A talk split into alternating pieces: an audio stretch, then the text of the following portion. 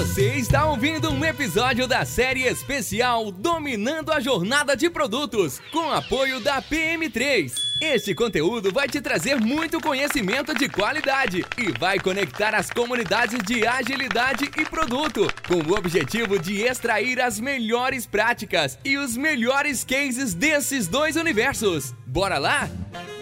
Sejam bem-vindos a mais um episódio do Conversa Ágil Podcast.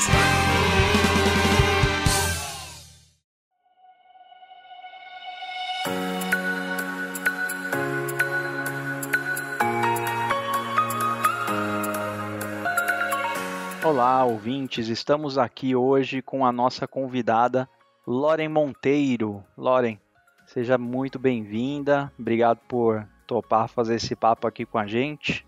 E já lanço o desafio, né? A gente já não apresenta mais, a gente pede para as pessoas se apresentarem, né? Então, Loren por Loren. Eu nem vou dar os 30 segundos hoje, daí hoje eu vou quebrar protocolos aqui. Loren por Loren, quanto tempo você quiser, Loren. Como você se apresenta para as pessoas? Isso aí. Oi, pessoal, tudo bem? Primeiro, queria agradecer demais o convite para participar desse podcast. Estou bem feliz de bater esse papo com vocês. Bom, para quem não me conhece, eu sou Loren. Enfim, difícil falar quem que é a gente, né? Ainda mais que agora tem o tempo que eu quiser. Verdade. Bom, eu trabalho com produto há mais de 10 anos. Hoje eu sou CPO e CMO na Tembice, que muita gente não conhece pela Tembice, mas são as laranjinhas, as bikes do Itaú. É, também dou aula lá no curso da PM3. Enfim, e tô também por um período espero que curto também, cuidando da parte de tecnologia lá da Tembice. Então, assim, foi um ano para mim de muitas novidades. Então, estou cuidando de marketing que eu não cuidava é, e olhando um pouco tecnologia também. Mas meu foco principal sempre foi produto, é o que eu faço. E estou aqui para trocar essa ideia com vocês. Lauren, você está com quase todos os Cs da Tembice hoje, então, Nossa. né? Tá CPO, CMO e CTO hoje. Eles brincam de é, CPTM. Ah, boa. vai só juntando as siglas aí, vai juntando as letrinhas, né?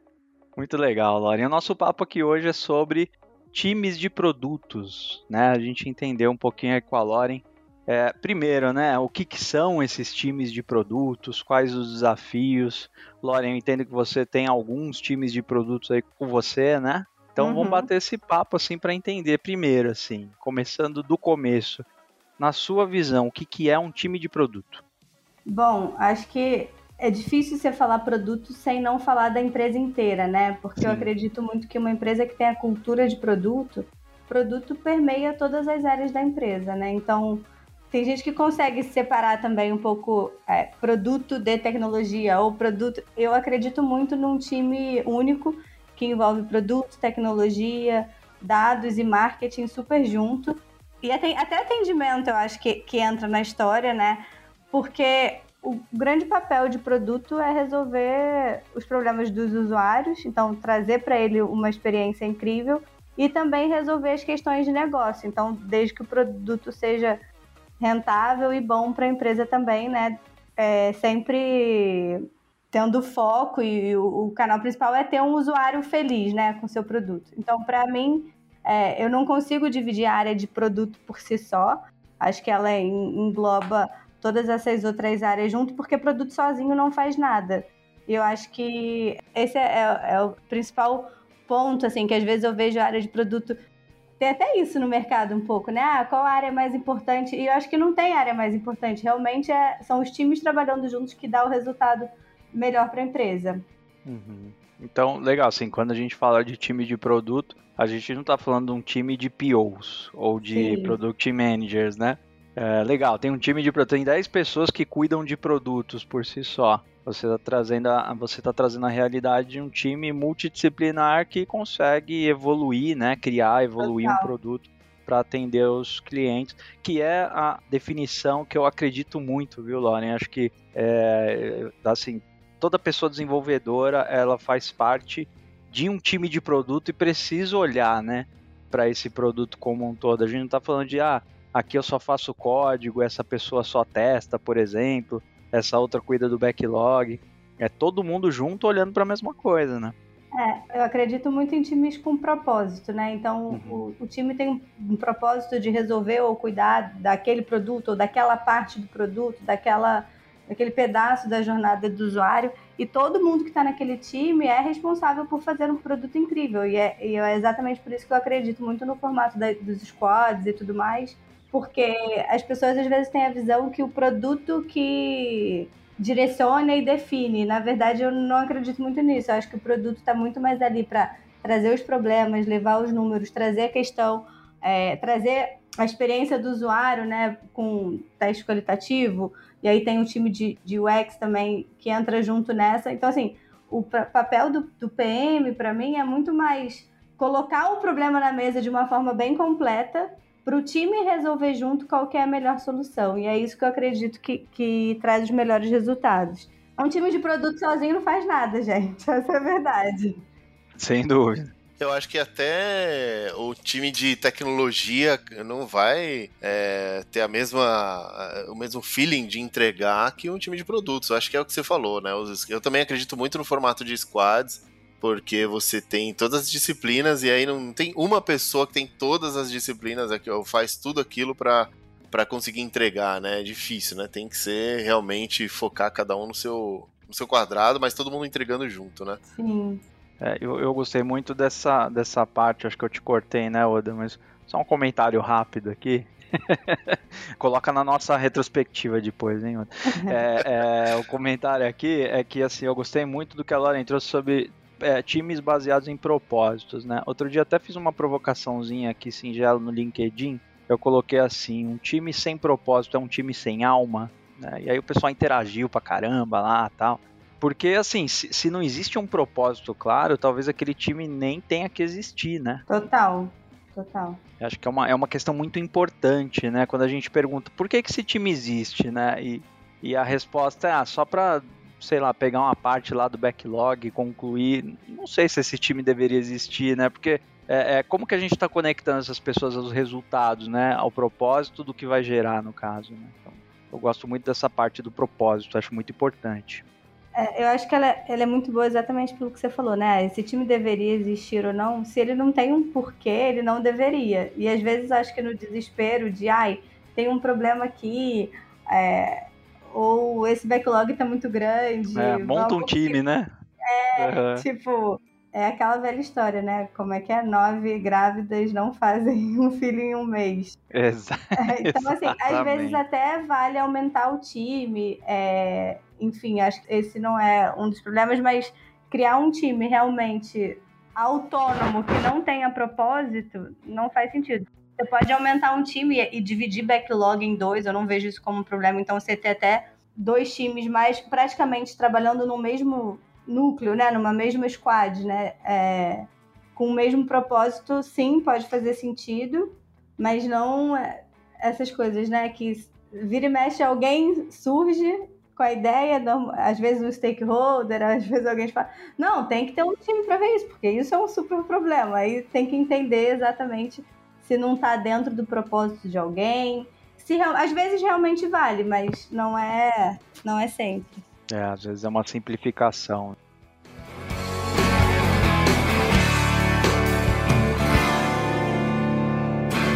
Você comentou um negócio bacana que é uma, uma dúvida minha. Como que você lida com isso? Quando você tem dois squads trabalhando no mesmo backlog, um não pisa no pé do outro?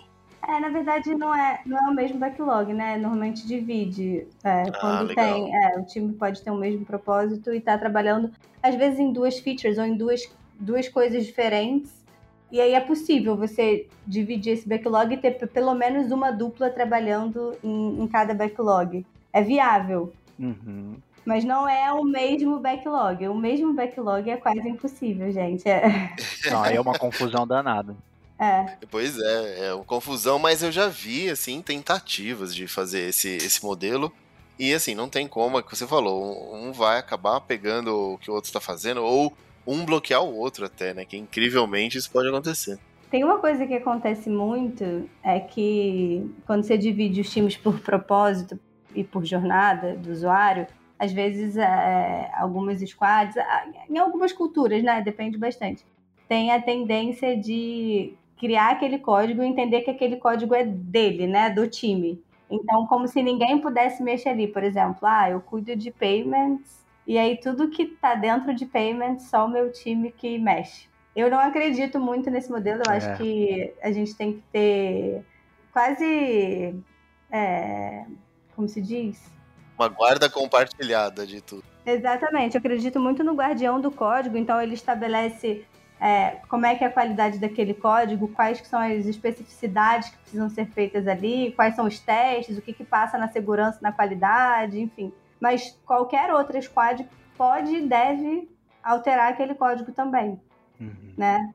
Então isso também às vezes rola umas umas confusões assim, ah, mas então eu dependo do outro time. Você não precisa depender, você pode mexer lá, desde que você alinhe, esteja bem alinhado com o que você está fazendo lá, né?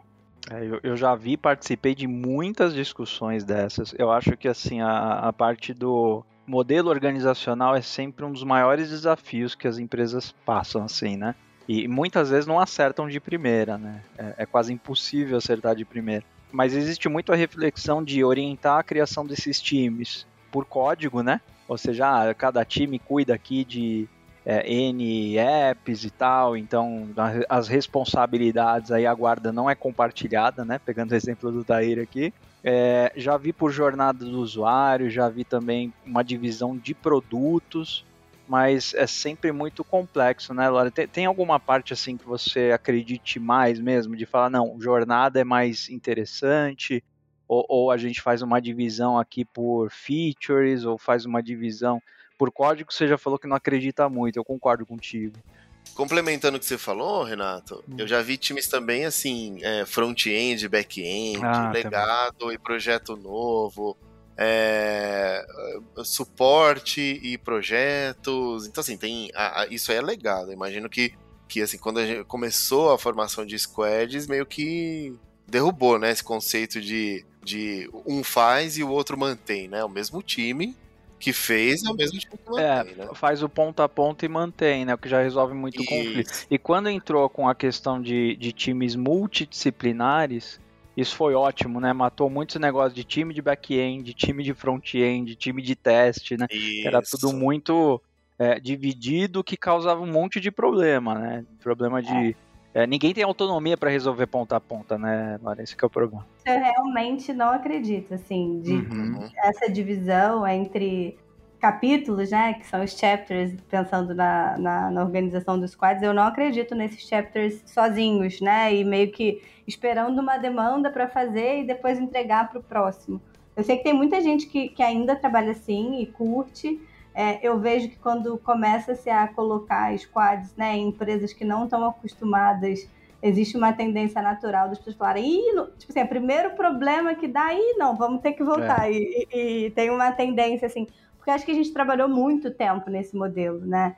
Então, quem tem bastante experiência nesse modelo, que eu diria antigo, tem uma certa dificuldade de mudar. Mas eu acho que também, depois que muda e entende que as entregas são muito mais rápidas, com muito mais qualidade, é, com muito menos muito menos erro mesmo, né, de, qualidade de código, nossa, acho que consegue ver bastante diferença.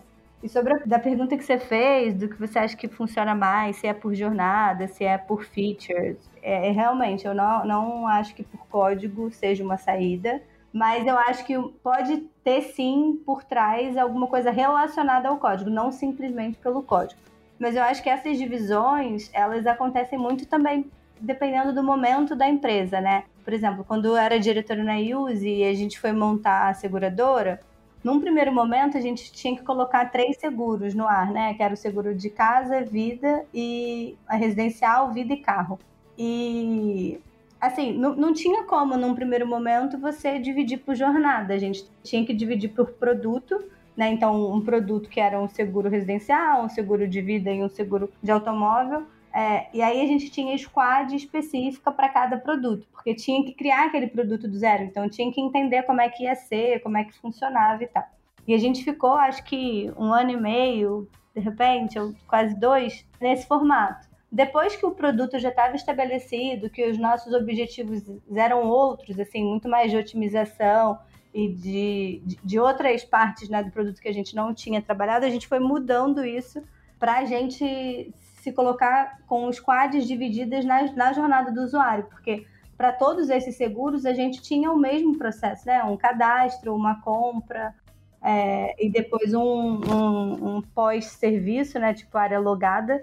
Então a gente foi mudando ao longo do tempo, a gente viu que fazia sentido de um jeito primeiro, depois quando a gente estava um pouco mais maduro, a gente alterou. Então eu vejo muito que assim, depende muito da empresa, do produto e do momento. Uhum. Esse negócio do momento que é muito bacana, né? Porque é, é sacar isso e, poxa, tava funcionando, mas daqui para frente não vai funcionar tão bem, né? É, é, adaptar, né, o modelo organizacional, também não ficar abraçado com ele tanto tempo assim, né? É, isso é uma coisa que eu sempre falo nos times. Gente, a nossa única certeza é a mudança. Uhum. Porque mudar é difícil, né? Parece uma coisa besta, mas assim, tá todo mundo acostumado naquele dia a dia, trabalhar com aquelas pessoas, com aquele time, com aquele problema, enfim. E aí, quando muda, realmente gera um certo caos, né? Porque você não sabe o que, que vai acontecer, como que vai mudar o time, com quem que você vai trabalhar, por exemplo, uhum. né? Então, tem aquela ansiedade de, nossa, mas vai mudar tudo. Mas se a gente entende que a mudança é certa, a gente tenta se acostumar um pouco mais com ela, lidar com ela da, da melhor forma, né? Eu acho que isso também faz muito faz muita diferença no final e no sucesso do produto, porque a tendência da gente é tipo abraçar aquela estrutura e ser daquele jeito até o final e tem que dar certo daquele jeito, é, para mim é um fail, porque igual o produto mesmo, né? Se, se é pra errar, vamos errar rápido. Então, monta a estrutura daquele jeito, testa, deu, não deu certo, muda. Às vezes não precisa mudar tudo, às vezes muda uma squad, muda uma coisa ou outra. É, mas eu acho que faz muito sentido essa, essa mudança. E até quando dá para fazer um pouco da mudança da experimentação, né? Poxa, você não precisa mudar todos os times, né? Você pode mudar a formação de um, conectar uma parte ali e ver se funciona melhor também. Né? Aí depende muito do que você falou, né? Do, do contexto, do momento da empresa, né? De como é a formação atual. Mas às vezes até dá para fazer um negócio um pouco mais suave, porque a gente sabe que tem uma curva, né? Mudou, até o pessoal se achar de novo vai. Demora um tempo. É, é vai levar um O que eu ia falar era isso, não me entenda mal, não é que é pra mudar todo mês, não, gente. Pelo sim, amor de é. Deus. É. é tipo isso, uma mudança dessa grande tem que ser um ano e meio, dois, e olhe lá. Né? Uhum. E, tipo, eu acredito muito assim, até pra mudança de time, cara, o mínimo um quarter, do, tipo, mesmo que seja mudar uma pessoa, sabe? Não dá para mudar durante o quarter. É, se possível, manter o semestre inteiro é, três quartos eu vejo assim que é o, o que deveria ser o ideal. A gente sabe que como está o mercado superaquecido, sai gente, entra gente, é, é, um complicador, mas se fosse possível, acho que no mínimo aí dois quarters para a galera tipo conseguir se entender como time, sabe, faz muita diferença. Hum, e até entender o que é sucesso também, né, Lore? Medir isso, né? Porque uhum. é o que você falou, começa a dar errado, daqui três meses, vamos mudar tudo de novo talvez não, não seja por aí também, né? Vamos... Exatamente. Né? Então tem que ter uma, uma calma e medir de algum jeito se tá dando tão errado assim, ou qualquer resiliência para mudança também, né? Exatamente.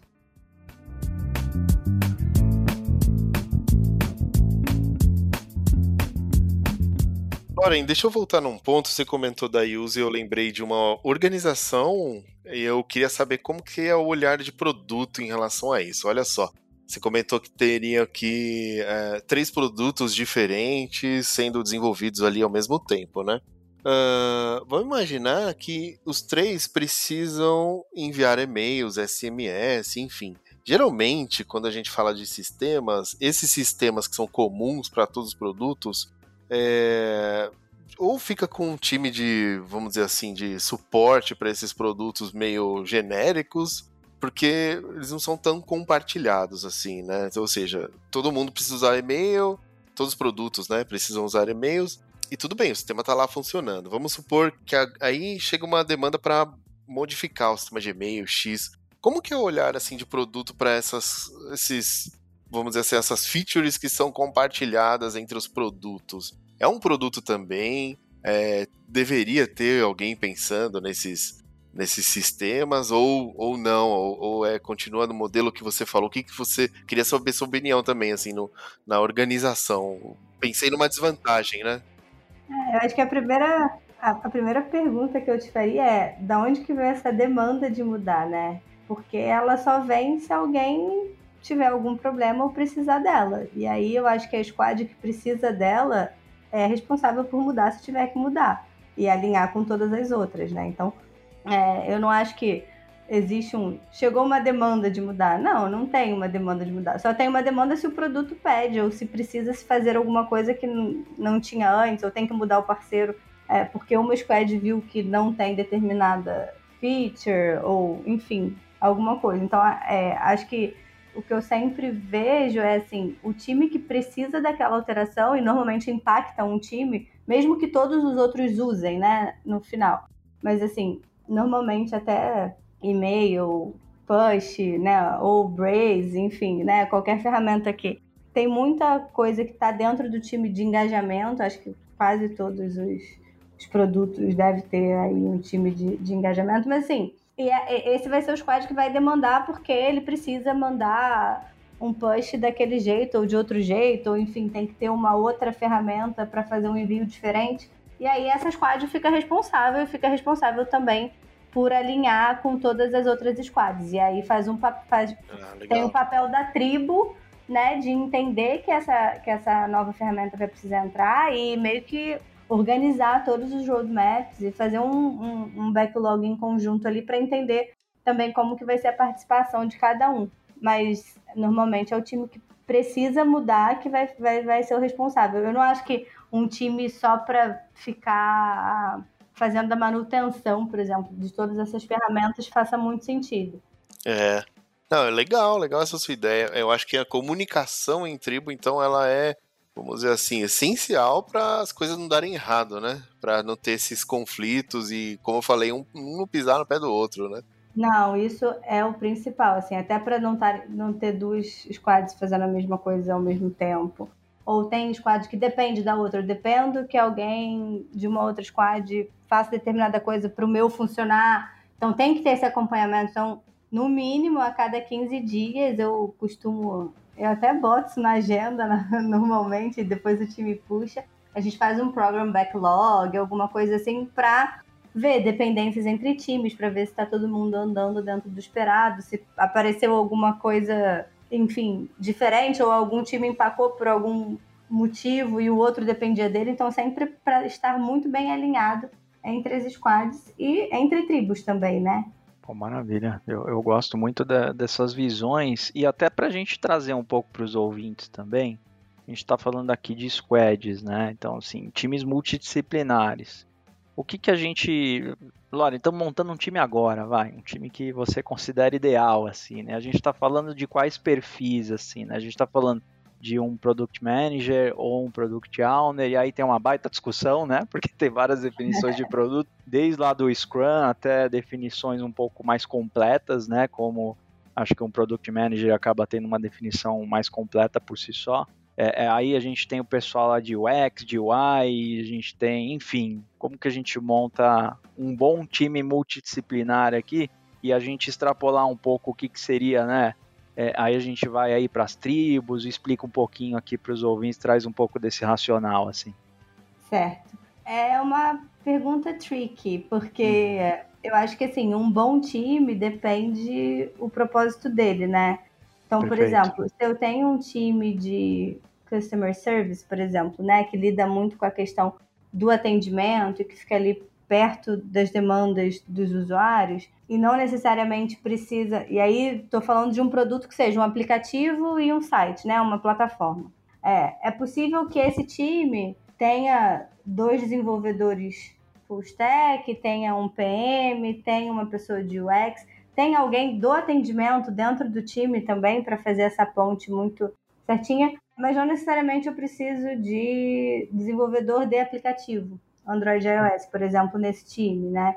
Então, assim, eu acho que varia muito dentro do propósito daquele time. Se eu, se eu tenho um time que está desenvolvendo algum produto de dados, por exemplo, algum algoritmo de predição de churn, ou enfim, é, inegavelmente eu vou precisar de um PM, de dois desenvolvedores full stack. De repente, eu não vou precisar de ninguém de aplicativo num determinado momento, porque ele está fazendo a parte de trás né, do, do, do sistema. é possível que eu não precise de um, de um UX. Então, assim, acho que depende muito. Quando a gente falar ah, um time clássico, né, que teria tudo, teria.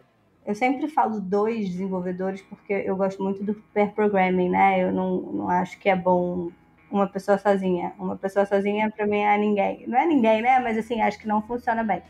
Então, tipo, acho que um time clássico seria dois desenvolvedores back, full stack, duas pessoas, é, um desenvolvedor iOS e Android, um PM, uma pessoa de UX e de repente uma pessoa de dados também. Mas a gente sabe que na prática, um time desse completão não necessariamente precisa. Eu acho que aí depende muito do problema que você está tentando resolver e aonde que ele está, né? Se ele precisa realmente da parte de aplicativo, precisa, enfim. Legal. Eu, fiz uma pergunta aqui só para fazer um paralelo aí para o pessoal, né? Eu fiz uma pergunta para a Loren no mesmo sentido de qual que é uma boa formação para um time de futebol ganhar um campeonato. É. né? Então, assim, existem milhares de formações, né? Então depende do, do time, depende do campeonato, depende do campo de jogo, enfim.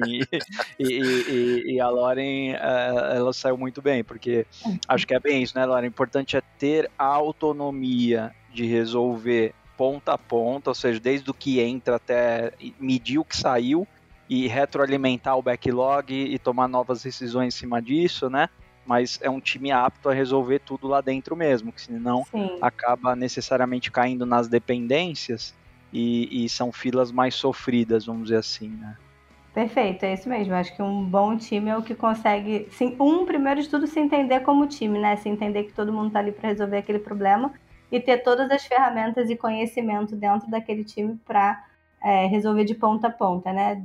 Desde o do problema, a solução, a, a divulgação e, inclusive, o alinhamento de expectativas com os stakeholders também, que é um ponto super importante, às vezes esquecida.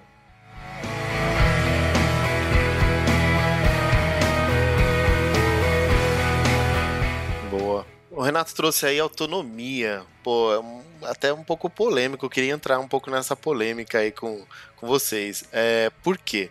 Eu é, entendo também que realmente autonomia é essencial, mas eu acho que a autonomia ela não é para todo mundo. Ou seja, é, é, não é que não é, na verdade, deixa eu explicar direito. Eu acho que nem todo E agora que eu já entro aqui. Agora, agora. Boa. É assim, ó. Uh, uh, o que eu quis dizer é assim, ó, nem todo mundo consegue entender a autonomia que se dá, ou que está sendo dada, né? Ou seja, é, as pessoas ainda vão encontrar, vão procurar, na verdade, alguém para dizer o que tem que ser feito, ou alguém para alguma aprovação, entre aspas, ainda, ainda vai ficar com aquele sentimento de será que eu estou fazendo certo? E se der errado, o time vai estar comigo se der errado, ou se der certo. Isso não, não é uma, às vezes, é, uma utopia a gente pensar assim que o time consegue ser 100% autônomo? Olha, eu, eu, é, uma, é uma polêmica que eu geralmente entro. Eu sei que tem muita gente que pensa diferente, né? É, é, mas eu tenho para mim assim o, o, looping da, da imaturidade, né? Qual que é o looping da, da imaturidade? É aquele papo de não, não posso dar autonomia para esse time porque ele não tem maturidade ainda. Ele não vai ter nunca. Exatamente, né? Você tem um loop eterno porque se você nunca dá, ele nunca, nunca tem, né? E, e é, é, você nunca dá autonomia, ele nunca tem a maturidade, você fica nessa resto da vida, né? Então, já ouvi muito questões de, ah, mas a autonomia tem que ser conquistada, tal, né? Então, é, é, é, polêmico. É polêmico. Eu é queria é até o entendimento da Loren aí em cima dessa polêmica. Aí Olha, eu realmente acredito em times com autonomia. E acho que a autonomia tem que vir, sem dúvida nenhuma, junto com responsabilidade. Não quer dizer que o time não possa errar, muito pelo contrário. Eu acho que só erra quem faz. E acho que a gente tem que criar uma cultura que o erro tem que ser ok, sabe? É, e a gente tem que ver os processos e entender por que, que as coisas deram errado para acertar. Normalmente é processo, não são as pessoas. Eu acho que esse é um erro muito gritante que a maioria das. Ah, tipo, quem foi? Eu acho que não tem quem foi, é o que no processo a gente falhou para a gente rever esse processo. Então, e ao mesmo tempo é, antes disso, o mais importante é resolver o erro que está acontecendo. Tá dando um problema, resolve. Depois a gente vê como é que melhora o processo, faz um, uma retro do que aconteceu para entender, poxa, é isso aqui, é nesse lugar aqui que a gente falhou, vamos ver o que, que a gente faz para não falhar de novo. mas nunca é de uma pessoa, assim, o erro. E eu acho que uma squad que, sei lá, bota um bug em produção, só botou porque estava trabalhando. Porque se não tivesse botando código nenhum em, pro, em produção, também não tinha bug, né? Então acho que tem que se dar essa autonomia e tem que se ter uma cultura onde o erro não seja tipo, um problemão, sabe? Seja uma caça às bruxas. Eu acho isso terrível. Eu, eu realmente nem gosto de tolerar muito esse tipo de coisa, não. Eu, eu acho bem ruim. É... é, você chegou no ponto que eu queria dizer. Que eu acho que a caça às bruxas, ela tá. Ah, terrível. fica sempre ali numa gaveta. Assim, se não cuidar disso, ela sai da gaveta e vai, sabe, assim, atrás das pessoas. É.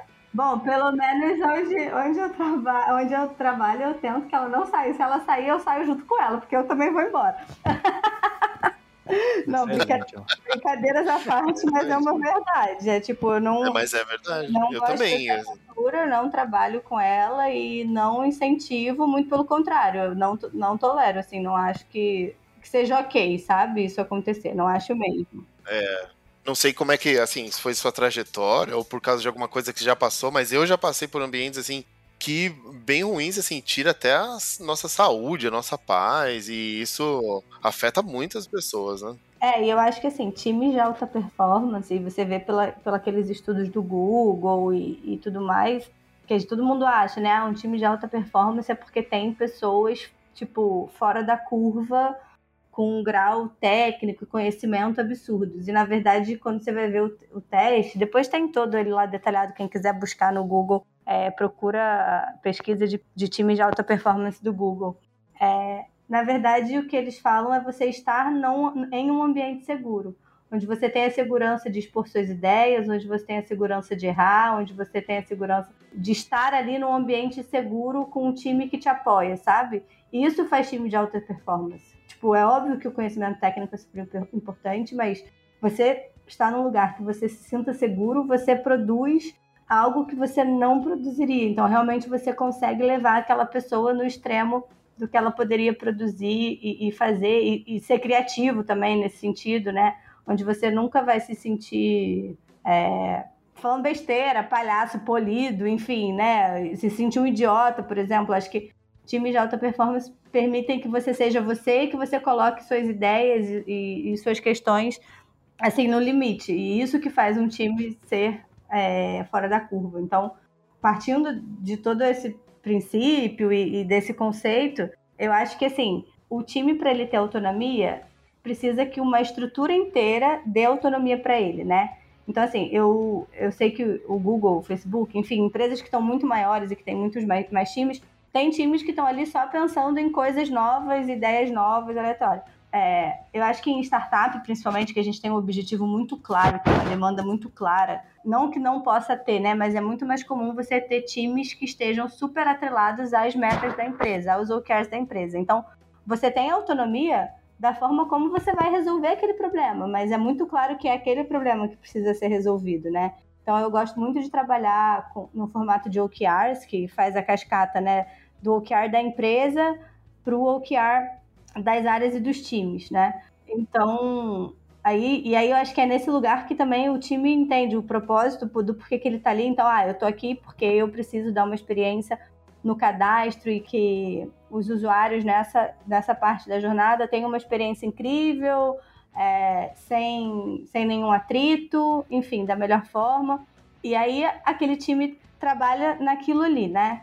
E aí o que você falou, né, de autonomia entre times mais maduros e não maduros, o que eu vejo é o papel do PM junto com o time e também da liderança da tribo que está ali para apoiar, né? Por isso que tem toda uma liderança ali de tribo junto que tem que apoiar aquele time no que ele está fazendo e não definir por ele, mas caso ele precise de alguma ajuda, tá ali à disposição, disponível.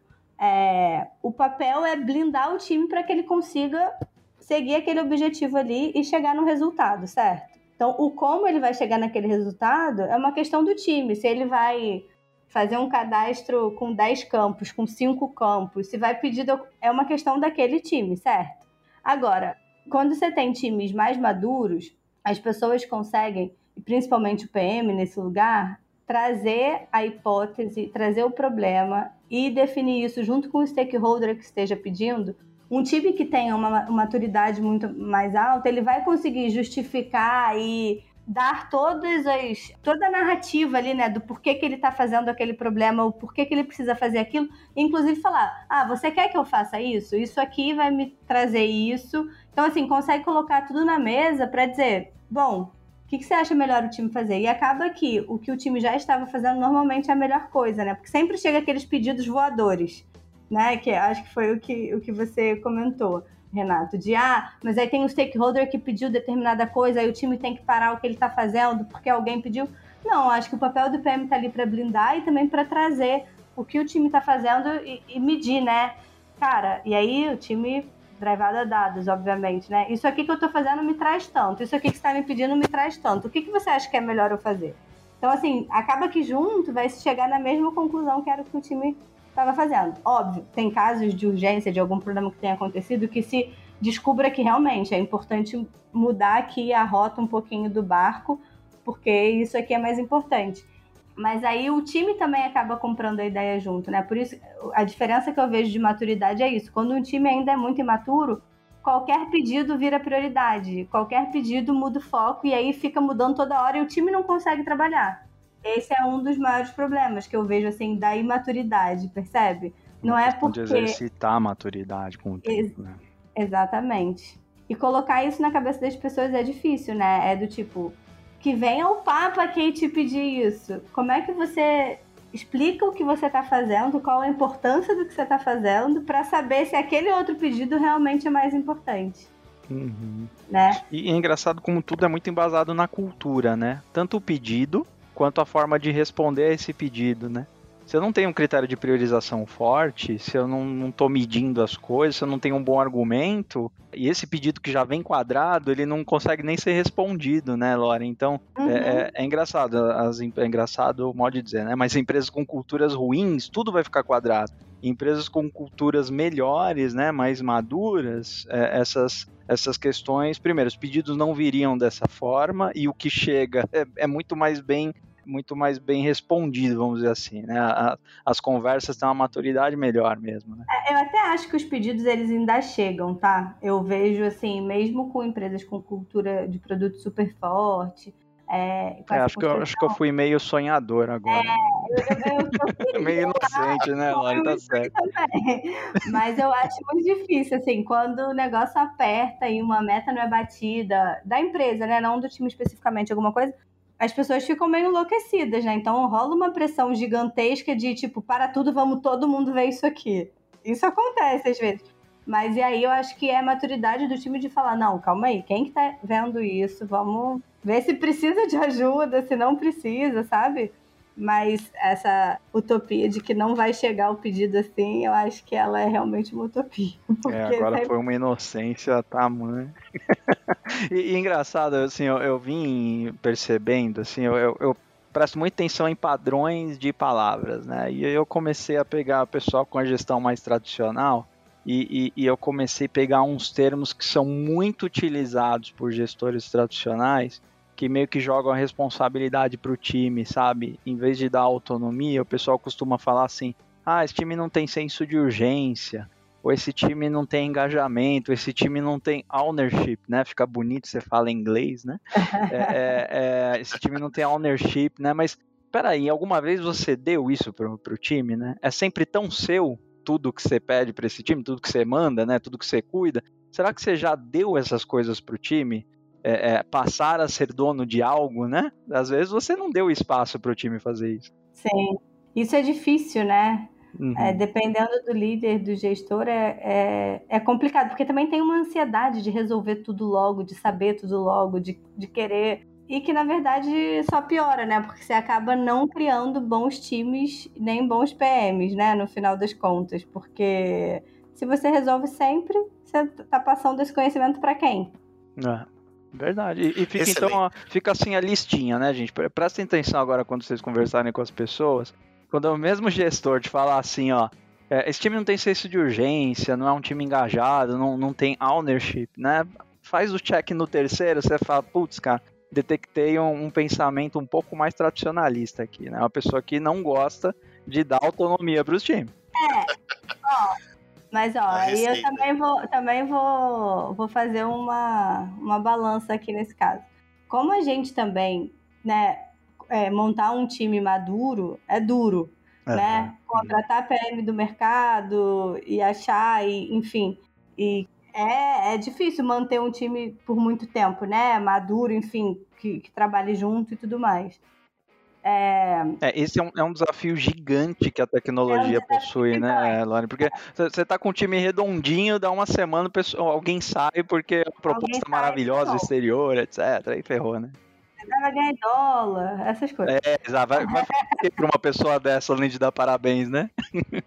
Então, às vezes, eu acho que acontece, assim, do time não ter senso de urgência, mas é muito, acho que é muito pontual, assim, é do tipo. E, e, a questão não é, ah, esse time não tem senso de urgência. Não, acho que o papel da liderança ali é de falar, gente, vamos entender o que está acontecendo, por que, que isso aqui está sendo mais importante, enfim, é jogar junto com ele ali, sabe? Não dizer, não dizer, ah, você não tem senso de urgência, tá.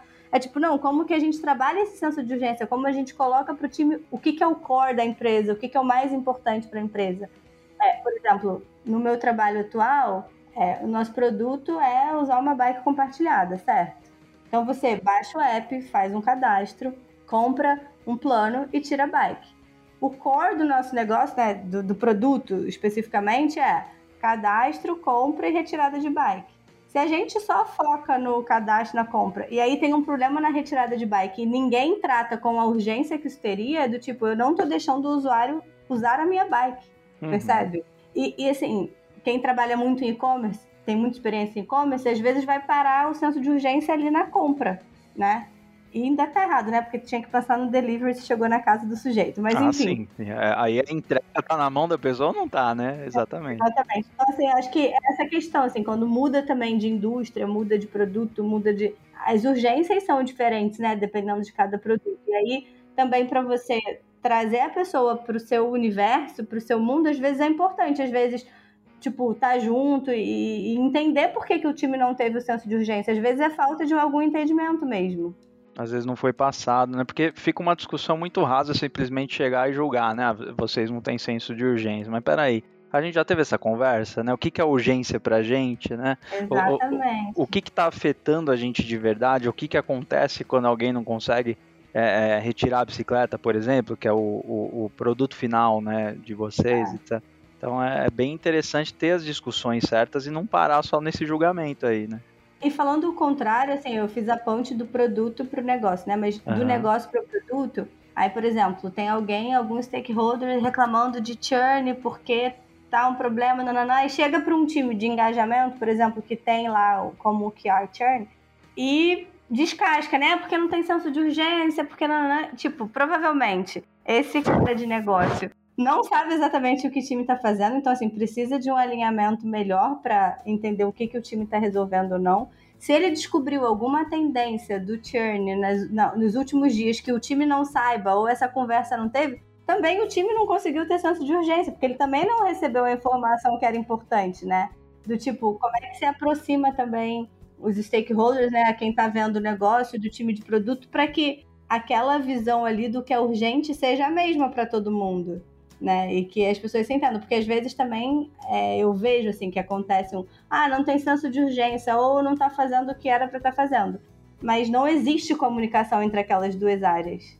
E aí é um problema, nunca, nunca vai, vai dar certo. Então, a eu vejo muito problema. que funciona é, é aproximar, aproximar essas pessoas do dia a dia e do tipo, as duas entenderem o dia a dia, as duas que eu digo as duas partes, né? Porque são times. Mas entender o dia a dia de cada um.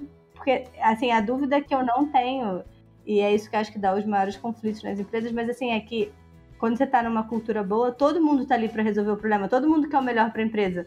Não tem ninguém ali, tipo, querendo outra coisa. Normalmente o problema é a comunicação. É verdade. É na verdade, só um lado conhece, tem o seu senso de urgência, né? Assim, Exatamente. todo mundo vai ter igual, mesmo sem comunicar, as pessoas já vão ter é, esse mesmo senso de urgência, né? Não é assim que funciona. É, eu acho que esse, esse descasamento às vezes acontece mesmo. Precisa, tipo, dar um, um desencontro desse para falar, não, tem que estar mais junto, vamos aqui fazer, é. melhor o que cada um faz, enfim. É, são bons pontos e pontos bem polêmicos, né? Ou você queria uma polêmica, tá aí, cara. Falou de time, a gente tá falando de polêmica. Mas não soltei um palavrão, hein? Não soltou o palavrão, Lore. Agora você levantou a expectativa e não cumpriu ainda. Vamos lá.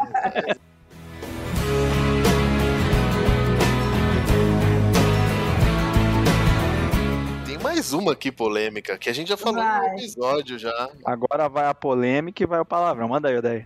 Na verdade, nem é tão polêmica assim, a gente já falou num outro episódio, mas eu queria saber da Loren. É... Liderança de squads. É... Quando a gente fala, por exemplo, se um time resolver usar Scrum porque conhece mais, enfim, o Scrum ele é prescritivo, então ele diz o, onde cada papel atua e até onde vai. E indo nessa direção, digamos que o time ele tem que ser mais autônomo, e, assim, o PO, vamos dizer assim, ele não é o líder, não, não é o chefe, não é o, sei lá, qualquer outra palavra que diga que é a referência. Não, ele é mais um no time. que tem que fazer, né? Uhum. É mais um no time. Mas a gente não vê os times trabalhando muito dessa maneira. Eu já, eu já vi, assim, até conversando com alguns POs, a seguinte frase: Nossa, queria tanto que meu time aumentasse para eu ter mais desenvolvedores, ou seja, já pensando assim no próprio backlog, traduzindo no próprio umbigo, né? Do tipo, quero entregar mais, então eu quero que meu time cresça, ignorando toda essa, essa questão de prescrição aí do, do Scrum.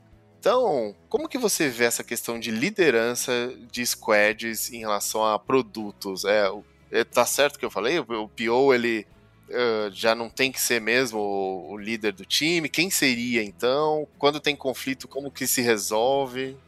Eu concordo muito que o PM não é o líder da, da squad. Eu vejo muito que ele é parte do time, ele está ali para trazer o que eu disse né, no início, o problema de uma forma completa para o time conseguir resolver junto. Mas eu acredito numa, numa dupla ali que faça um pouco dessa liderança no todo, que é o PM e o tech lead né, da squad. Eu, eu, acredito, eu acho que funciona muito bem quando também tem um tech lead para estar tá ali junto. Porque aí e também eles não são líderes, eles não são gestores daquelas pessoas da squad, né?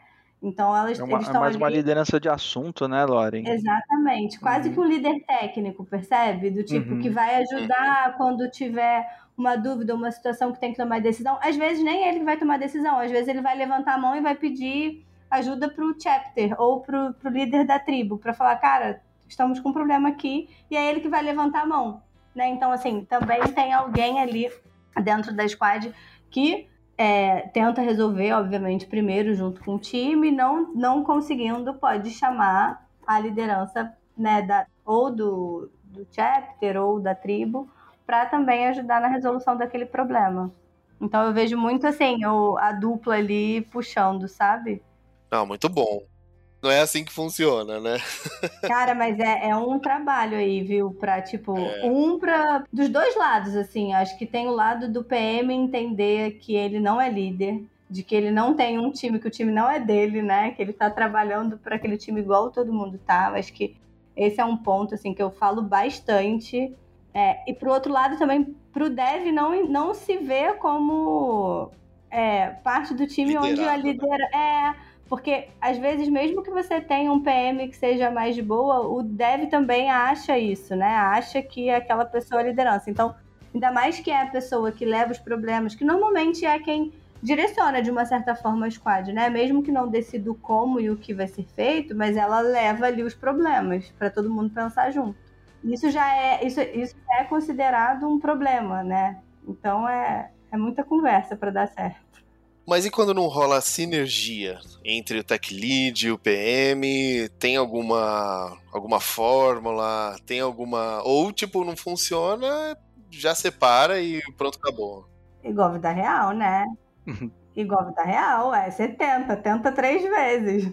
Não deu certo. Vai insistir pra quê, né? Não, vai matar as duas pessoas, gente. Não, é, vê, tem, tem um time inteiro pra troca. Às vezes as pessoas vão se dar super bem, não trabalhando dia a dia. Tem gente que tem amigo que você ama, né? Mas você fala com ele todo dia? Não. Tem outro amigo que você fala todo dia. Então, assim, Sim. acho que tem que ver também o que bate. E eu, eu acho muito que, tipo, na hora de montar os times, É, e se tiver que mudar por alguma questão, às vezes não é nenhuma questão de relação interpessoal, às vezes é uma questão técnica, né, que precisa trocar. Mas eu vejo muito assim, cara, mas essa pessoa, você acha que bate com essa pessoa, né? Você acha que dá certo? Tipo, eu acho que é importante a gente ver isso, assim. Quem se dá bem, porra, vai trabalhar melhor junto. Aí rolou um porra aí. conseguimos, conseguimos. É verdade. A gente consegue encerrar o episódio em grande estilo, né? É, e, e, tem uma questão, né, que o pessoal confunde bastante também, que eu já tive, já travei essas discussões e, e, e deram certo no final, né? Porque assim, tinha um pessoal se dando super mal, né? Só que nitidamente era um conflito estabelecido dentro de um time e conflitos que realmente vão acontecer, né? Tem até aquela, aquelas fases lá de Tuckman, né? Ou seja, a gente saiu da formação, entrou na parte de conflito, e muitas vezes tem é, o Storm e o pessoal quer abortar o conflito, né? Não, é, desmonta esse time, muda todo mundo. Então, gente, vamos insistir um pouco, porque eu acho que isso é solucionável, é temporário. Por isso que eu achei importante que você falou de três vezes, né? Pode ser, pode ser. Pode entrar uma resolução de conflitos mas também é, é, medir, né? Porque às vezes insistir vai valer muito a pena. E no caso dessa experiência específica, valeu. O time entrou lá numa, num, num estágio muito interessante, depois que normalizou, né? É, é esse conflito e performava muito bem. Né, o pessoal começou a se dar muito bem, etc. Então, acho que existe um cuidado em relação a isso também, né? Não, total. É, acho que a tentativa é super válida, a conversa é super válida, é, mas também se depois disso não dá certo, também é complicado deixar, né? Não faz muito sentido também. Sim, aí um desgaste que, que passa do limite mesmo. É. é saber o quando você está insistindo e não vai dar certo e o quando você está persistindo ali que uma hora vai, né? Tem que saber diferenciar, né? É, e não é fácil, né?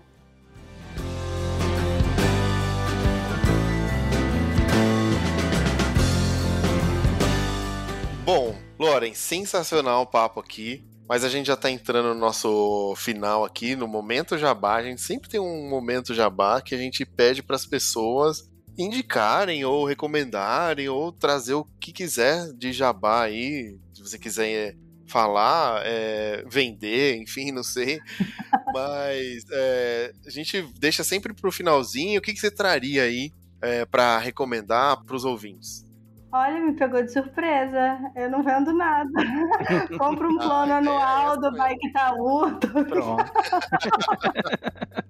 Boa. Pra você andar de bike, andar de bike pela cidade, ter uma outra experiência com a sua cidade, porque andar de bike é incrível. Então, se você não testou as nossas laranjinhas, vai lá no nosso app, faz seu cadastro, compra um, um plano Mas ó, eu, eu ia comentar que, coincidência, hoje eu vi uma bike e aí eu vi uma coisa muito legal. Um, um garoto, ele tava com um negócio de entrega nas costas e aí ele desbloqueou ali uma bike.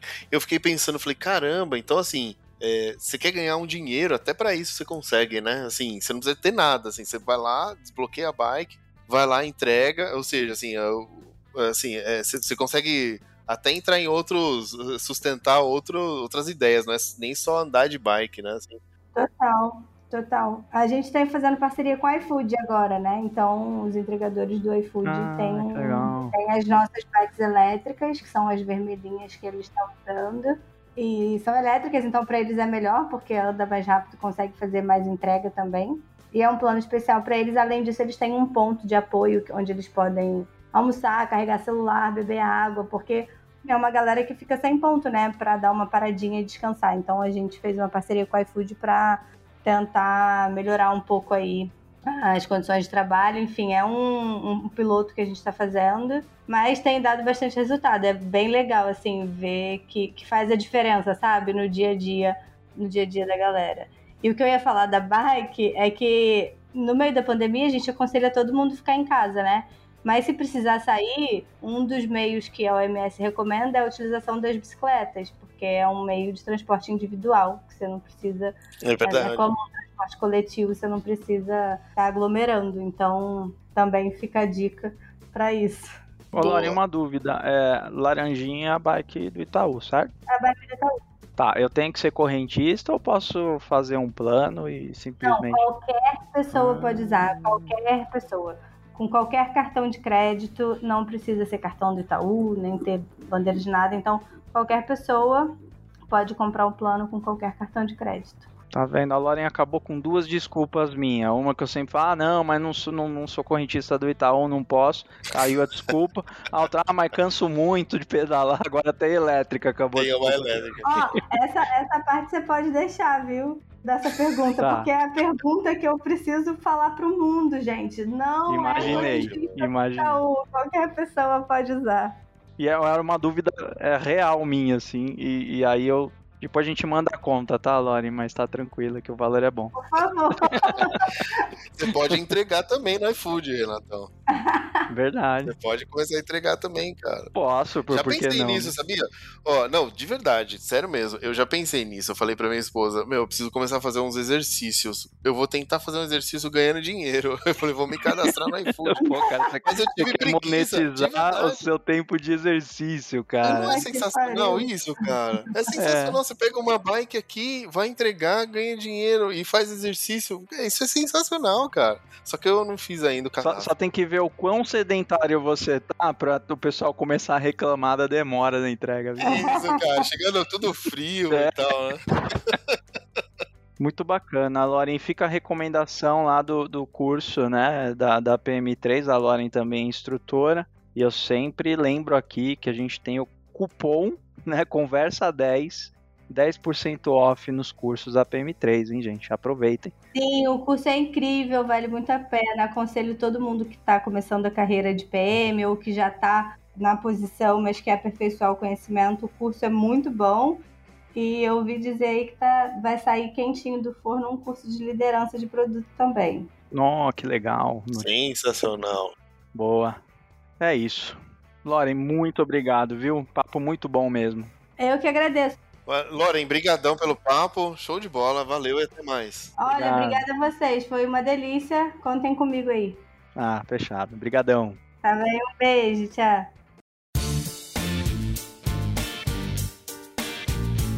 Você ouviu mais um episódio da série especial Dominando a Jornada de Produtos, com o apoio da PM3. Para ouvir mais, acesse o nosso site conversaagil.com.br e mande seu feedback pra gente.